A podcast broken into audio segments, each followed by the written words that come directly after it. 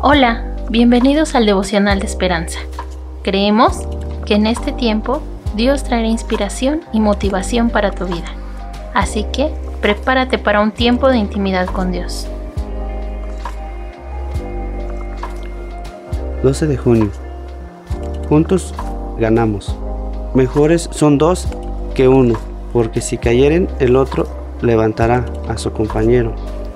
El autor nos cuenta en medio de la noche, el pastor Samuel Bajaga recibió una llamada para que fuera a la casa de un miembro de la iglesia.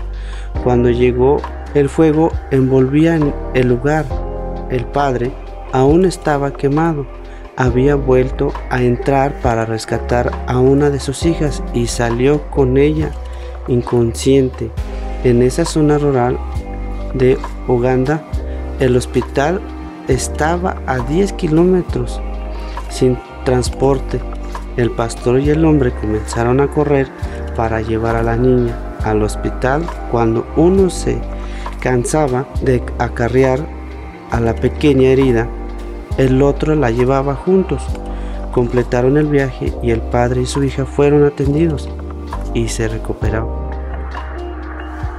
En Éxodo 17, 8 al 13, el Señor planificó una gran victoria que incluyó los esfuerzos de Josué y sus soldados en el campo de la batalla y de Moisés quien sostenía a sus manos en alto, él cayó de Dios. Cuando Moisés se cansaba, Aarón y Or lo ayudaban a sosteniéndole en alto las manos hasta que el enemigo fue derrotado.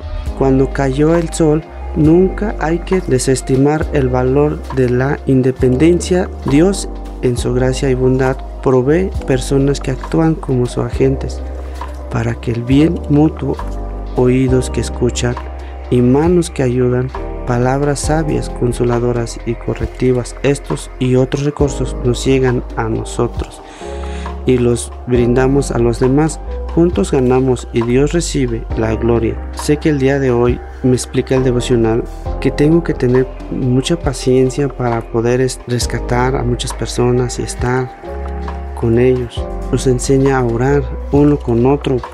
Si se cansa el otro, hay que ayudarlo para llegar a un buen propósito y estar con Dios.